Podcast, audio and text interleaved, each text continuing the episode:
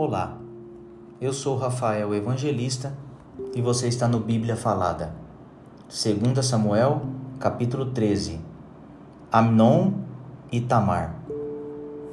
Absalão, filho de Davi, tinha uma irmã muito bonita que se chamava Tamar.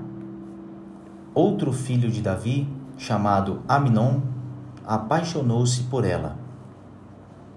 Ele estava tão apaixonado que até ficou doente. Amnon pensava que era impossível possuir a sua meia-irmã. Ela era virgem e por isso não tinha o direito de se encontrar com nenhum homem. Mas Amnon tinha um amigo muito esperto, chamado Jonadab, filho de Simeia, irmão de Davi. Jonadab disse a Amnon: Você é o filho do rei. E, no entanto, cada dia está mais triste. Diga-me por quê. É que estou apaixonado por Tamar, a irmã de Absalão, o meu irmão por parte de pai, respondeu Aminon. Então Jonadab disse: Finja que está doente e vá se deitar. Quando o seu pai vier, diga a ele: Por favor, deixe que a minha irmã Tamar venha me dar de comer. Que ela prepare a comida aqui, onde eu possa vê-la, e que ela mesma me sirva a comida. E Aminon se deitou e fingiu que estava doente. O rei Davi foi visitá-lo e Aminon disse: Por favor, Deixe que Tamar venha e prepare alguns bolos aqui onde eu possa vê-la e que ela mesma os sirva para mim. Então Davi mandou dizer a Tamar no palácio: Vá à casa de Aminon e prepare alguma comida para ele. Ela foi e o encontrou de cama. Então pegou um pouco de massa, preparou-a e fez alguns bolos ali onde ele podia vê-la. Então assou os bolos e os tirou da forma para Aminon comer. Mas ele não quis e disse: Mande todo mundo sair. Todos saíram. E Aminon disse a Tamar: Traga os bolos aqui para a minha cama e sirva-os para mim. Então ela levou os bolos para ele. E quando os ofereceu a Aminon, ele a agarrou e disse: Deite-se comigo, minha irmã. Porém ela respondeu: Não, meu irmão, não me obrigue a fazer isso. Não se faz uma coisa dessas em Israel.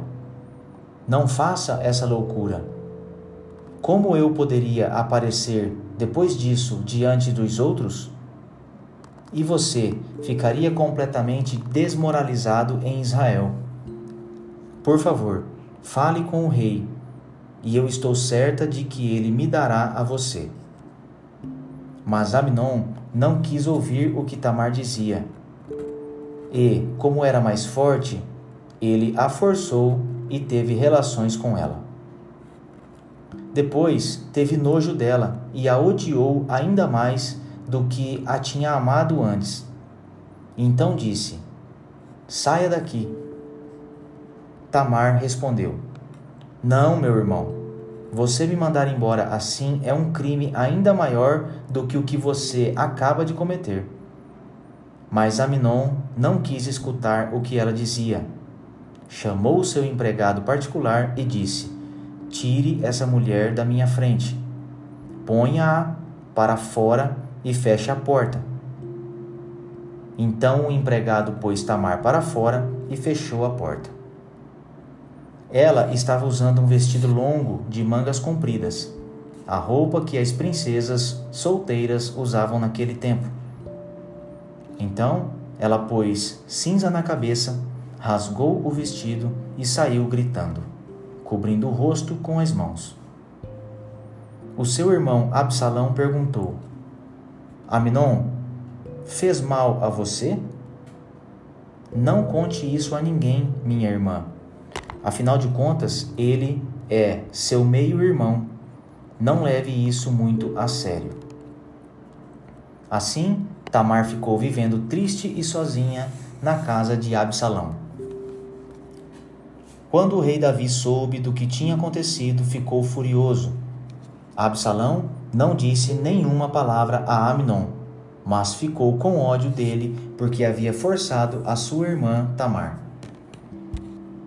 Dois anos depois, Absalão estava cortando a lã das suas ovelhas em Baal-Azor, perto da cidade de Efraim, e convidou todos os filhos do rei para irem até lá ele foi falar com o rei Davi e disse: Meu rei, eu estou cortando a lã das minhas ovelhas.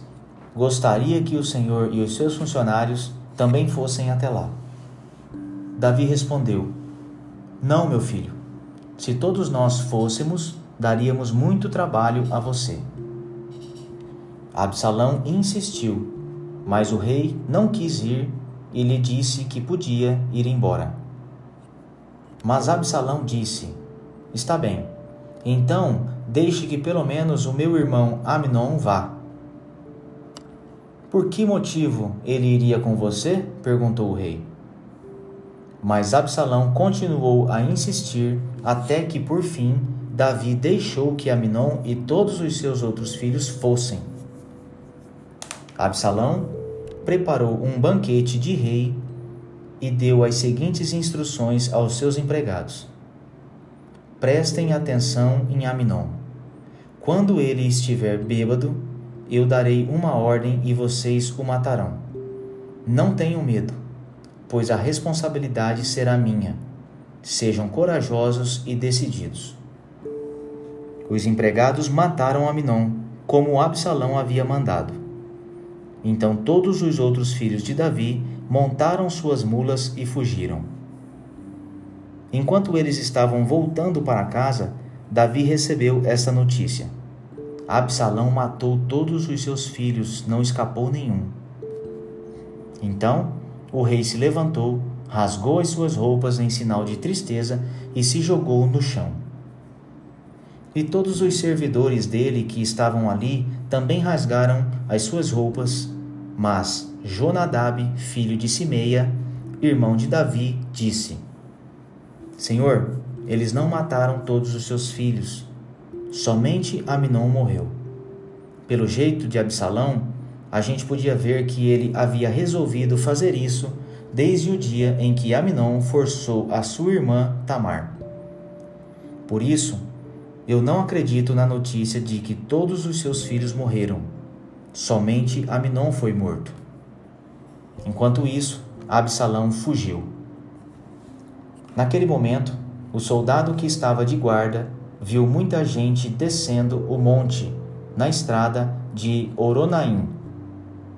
Ele foi até o lugar onde o rei estava e disse: Alguns homens estão descendo o monte na estrada de Oronaim. Então Jonadab disse a Davi: são os seus filhos que estão voltando, justamente como eu disse. Logo que acabou de dizer isso, os filhos de Davi entraram. Eles começaram a chorar alto, e Davi e os seus oficiais também choraram muito. Absalão fugiu e foi ficar com o rei da cidade de Jesur, chamado Talmai, filho de Amiúde e por muito tempo Davi chorou a morte do seu filho Aminon. Absalão ficou três anos em Jesur. Então o rei Davi começou a sentir muita saudade dele, pois agora já estava conformado com a morte de Aminon.